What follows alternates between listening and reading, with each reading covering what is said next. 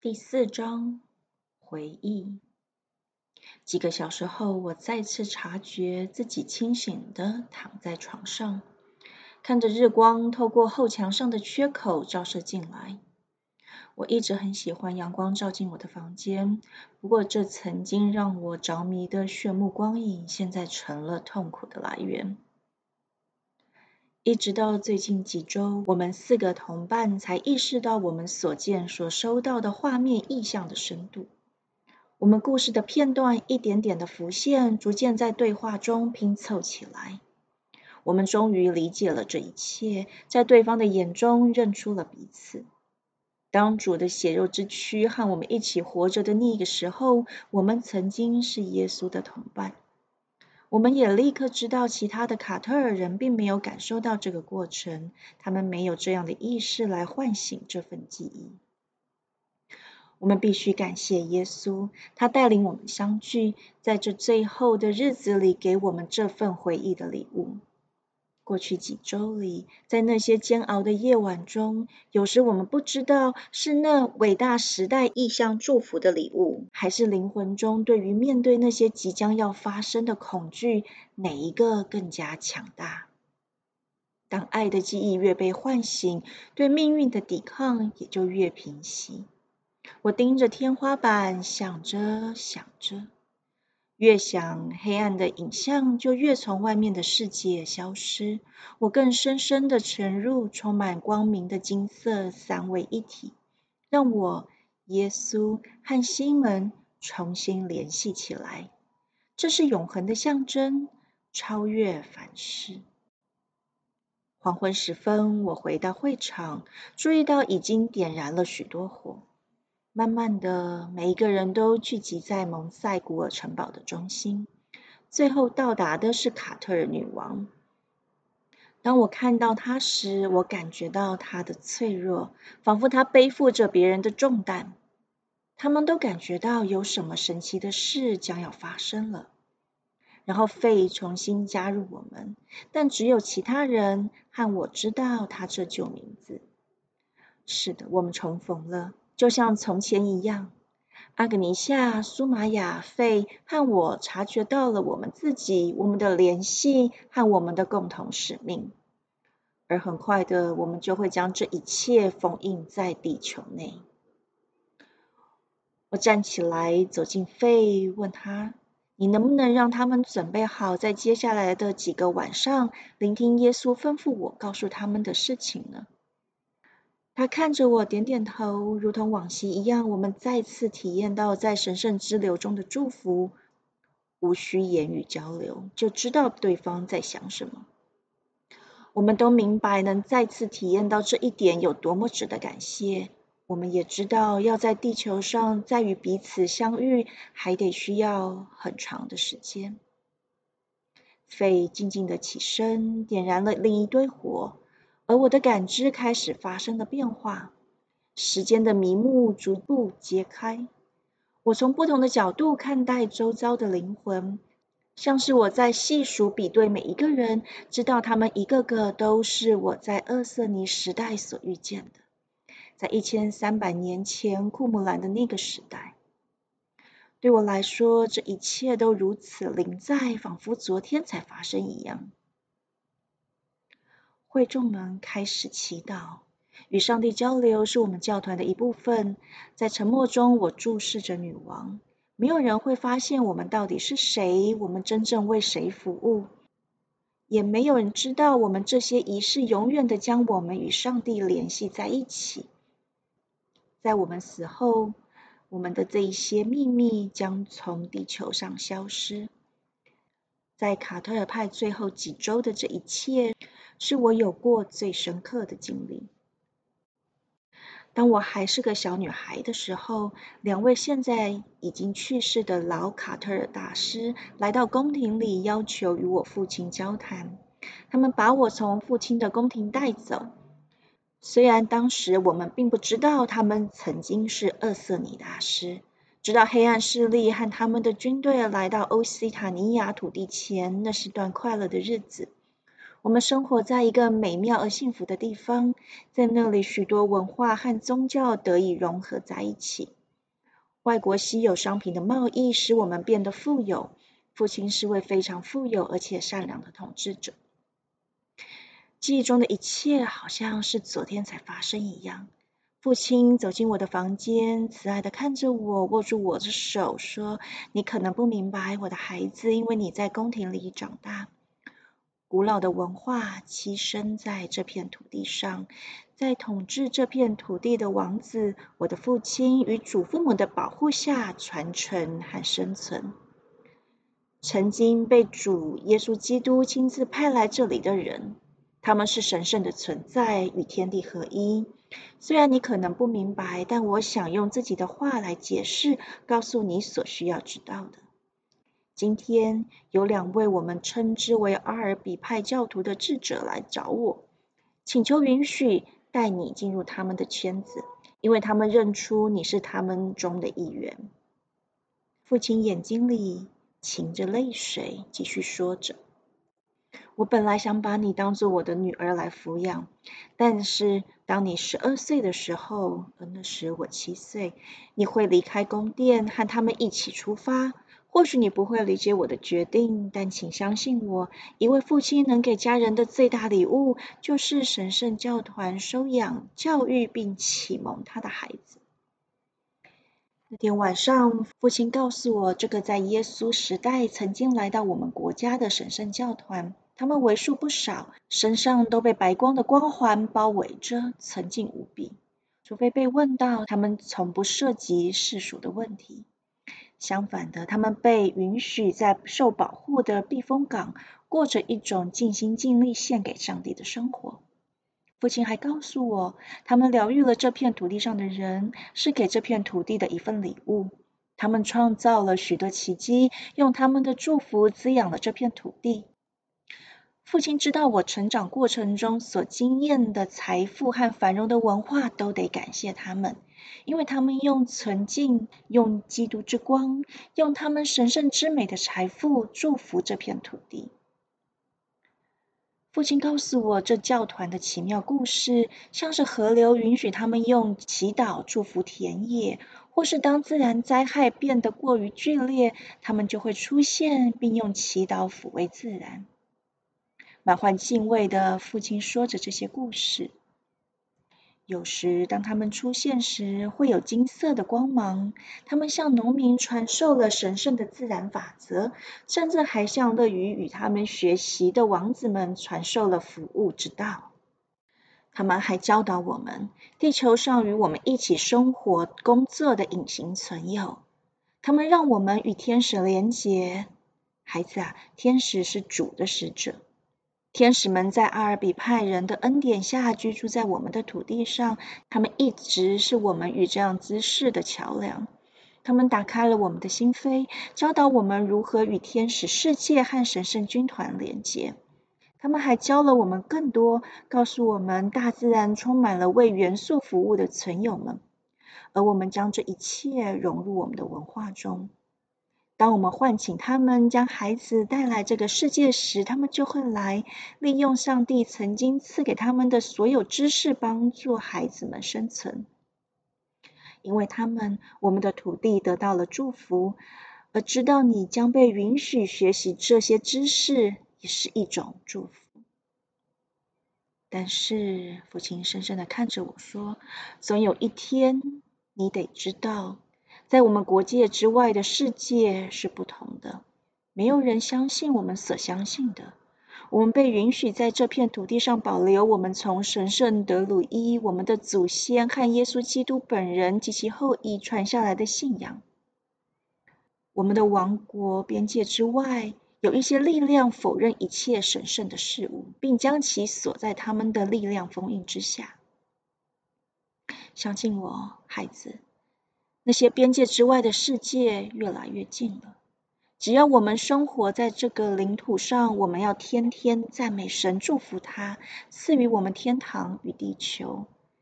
因此，从现在起，你要意识到你是他们其中的一员。我们相聚的时间是有限的。我们用赠予彼此的礼物来填满这段时间，直到你去他们那里学习他们的知识。我童年的记忆停在这里，坐在蒙塞古尔城堡顶上，我俯视着周围的会众，他们从小就收留并教育了我。我看见疲惫、悲伤的面孔，然而他们的灵魂是洁白而纯净的。在那迫着我们聚在一起的黑暗之光的力量下，会众们的光似乎暗淡模糊，但他们的心仍然在神圣的光芒中跳动着。一瞬间，我变得悲伤了。不，悲伤早已占据了我灵魂的领土，但我已战斗着夺了回来。而现在，我允许自己感受到深深的痛苦的黑暗，它深深的扼住了我们的灵魂，有时我们几乎无法呼吸。我的父亲早就知道了，我相信他在他的遇见画面中看见了这一切。他已经很久没有和我们在一起了，能有幸在和平的金光时代里离世，他是个有福气的王子。但作为他的女儿，我走得更远。我走上了阿尔比派的道路，而直到几周前，我才发现这条道路并不引人注目。我们用一种不言而喻的方式服侍与祈祷，但我总能感觉到教团保有着深奥的秘密。也直到几周前，一切对我都是谜。直到情况变得严峻，周遭的一切都在被唤醒。三位在位的卡特尔大师才把我叫到他们那里。那时我才发现，过去几个世纪以来，卡特尔派真正的目的是什么？保护耶稣曾经托付给他们的圣物。那一刻，他们彻底唤醒我对那个时代的记忆。这一点都不难，因为那些记忆就在我的灵魂中，就像一本打开来的书，我只需要阅读。我对他所揭开的，我们曾经是少数与主一起游走的人的记忆，并不感到惊讶。甚至当我还是个小孩子的时候，我就经常梦见那段时光，但我不知道那意味着什么。有时候我会跑到妈妈身边，告诉她我梦见了耶稣，和他一起走过沙滩。一切都充满了爱和灿烂的阳光。我妈妈总是看着我，拂开我脸上的头发，说：“我的孩子，我们都梦想着耶稣。”但我坚持的对她说：“不，妈妈，我知道那是真的。”我能从妈妈的眼神中看出，她感受到了我以前的生活，但她用无声的爱把这一切遮盖起来，严格的按照神的话语，用善意抚养我长大。我突然觉得需要站起来，走过靠近火炉边取暖的人们中间。直到今天，因为一直分隔两处，我都没有和在位的卡特尔女王说过任何一句话。但时机已到，卡特尔人居住在社区里，他们选出一位女王作为白光神圣母亲的象征。在每一代的点化中，他们都被尊为白色光芒的化身。被视为传接着过去传承中耶稣的母亲圣母玛利亚的脉络。卡特女王通常在小时候被带到大师们身边接受训练，直到她能够成为玛利亚的神职人员，以神圣母亲的爱来领导会众。大师们能够认出自己是转世的厄瑟尼大师，他们相互的帮助，恢复他们的神圣知识，来教导会众。现在，最后一位卡特尔女王坐在我面前，我跪在她面前，看着她，握住她的手，对她说：“别担心，你已经用你的力量，你已经用你所有的力量完成你的服务。即使你不能像童年时预言的那样充盈光的扩展，这不是你的错，也不是因为你质疑自己不够信任，无法全然臣服于神圣母亲。”而是因为黑暗的力量无情的击退了光明。今天我们想再次体验光的恩典。女王用她琥珀色的眼睛看着我，瞬间，我们周围的一切都变成了金色。我知道他认出了这一刻。我再次对他说：“请求你允许我用这三个晚上打开我内心一本古老的书，从我们和耶稣一起游走的时候开始。那时我们把它关上了，因为还不到打开的时候。不过我仍然带着它，原封不动随身携带着。我知道，只要光的力量允许，我们敬爱的上帝之子本人会帮助我为你讲述这故事。”我会非常感激你，如果你愿意帮我维持着光、火和祈祷，好让我能够打开那曾经被金光封印的书。我急切着看着他说：“你知道，在黑暗的印记从地底天际向我们潜行推进之际，这是我们最后一次体验金光印记的机会了。”女王按着我的手，只是点点头。那一刻，我感觉他已经没有力气了，他内心的战斗变得强烈无比。我担心他可能随时会离开他的身体，于是我阻止了他，说：“我们不能这样离开我们的身体，我们必须面对敌人手中可怕的死亡，这是我们对上帝的承诺，他会帮我们承担这个重担。”他的灵魂猛地一颤，回来了，但几乎失去了意识，跌落在后面抓住他的人身上。我看着那一双双震惊的眼睛，说：“放心吧。”因为一直受到他们的庇护，其实我一点都不习惯向他们发号施令。从十二岁起，就和教导我的大师们一起度过了所有的时光。我与阿尔比派教徒的日常生活没有太大的关系，而是与大师们一起游走很多天，穿过森林，在沉思静默中一起古老的圣典仪式。我和大师们一起在圣地里度过了很多时间。偶尔，我被允许回到我的家人身边，直到三年前，卡特尔教派将我很久的召唤到他们身边。现在，最后一批阿尔比派会众带着信任的眼神看着我。虽然就在刚才，他们还犹豫着，但他们知道这是对的。卡特女王站起身来，粗重的喘气。我看得出来，她已经恢复了力量。女王看着我说：“有那么一瞬间，我看到了上帝。我现在有了力量。”我知道我们正在完成我们最后的使命，做你该做的。当我起身时，我依然不确定该如何进行，于是决定和苏玛雅谈谈，我们要怎么度过接下来的几天几夜呢？苏玛雅只是低着头，她长长的灰白头发遮住了脸，我只能看见她的轮廓。他和地球交谈了很长一段时间，一直没有得到答复。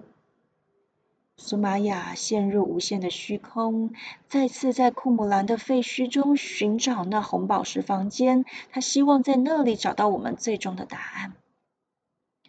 似乎过了很久很久，直到苏玛雅再次看向我。他抬起头，当他的长发垂到一边时，我看到他眼中闪烁着栩栩如生基督之光的记忆。他用一种令人难忘的平静看着我说：“保持着内心的空间，与耶稣连接。”然后他起身，与费和阿格尼夏交谈，没有包括我。当他们一致同意后，苏玛雅告诉我，我们最好在两个小时后见面。而在那之前，我应该寻求内在的力量来分辨金色印记下的内容。我点点头，回到我的房间，知道除了与耶稣的内在交流之外，我不需处理任何事情。我完全的退回到我的内心世界，慢慢的将我的灵魂与耶稣合一。在约定的时间里，我回到院子中，到处都是暖和的毯子，大家聚集的地方升起了大大的火。我寻找一个每个人都能听到我说话的地方。一开始，我挣扎着该怎么表达，默默的祈求耶稣透过我发声。我用这段话开始。你们知晓，我们教育的一部分是要你们知道主的真实故事。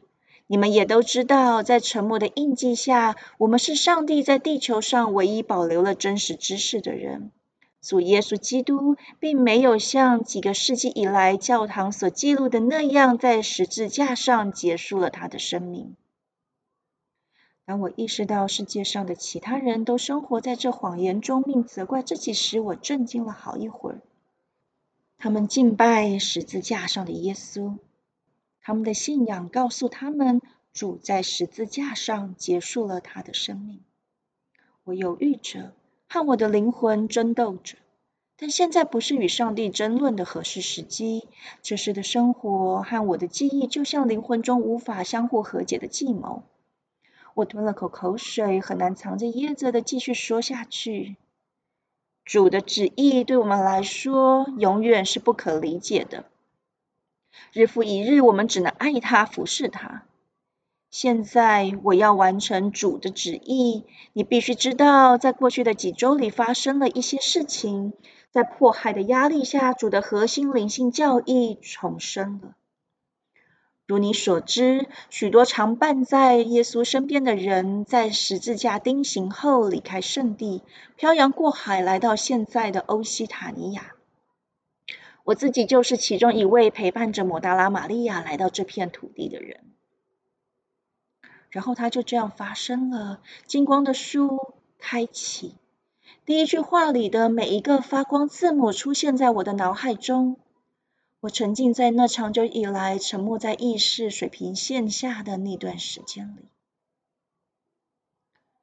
我停顿了一下，突然间，我所有的顾忌在上帝的旨意之下消散了。小我从这地球上消失了，而另一个我则在寻找词句来讲述这个开始在我脑海中重新浮现画面的故事。我们曾经坐船来到这个地方，亚利马泰的约瑟夫和西门，你们都知道他是厄瑟尼传统的父亲，摩达拉的玛利亚，其他一些人和我。当我们下船时，我抱着一个孩子。那是耶稣不久前曾经预言过我会在这新土地上生下的儿子。我为他取名为约翰。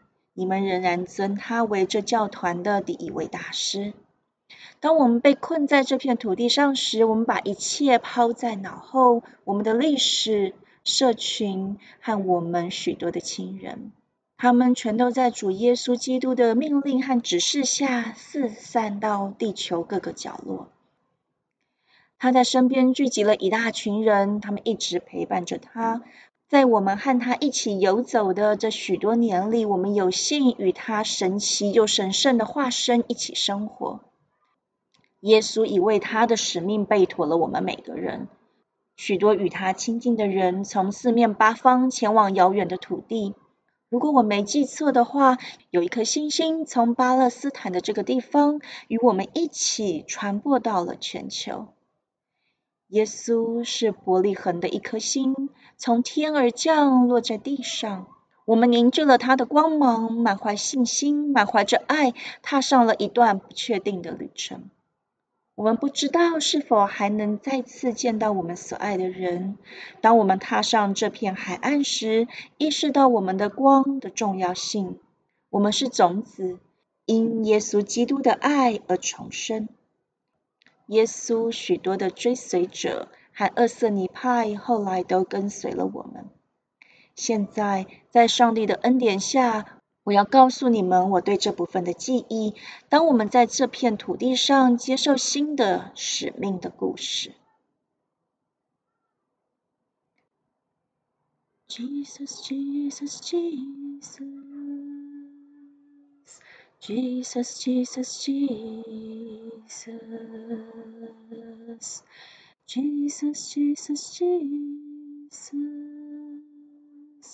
We pray for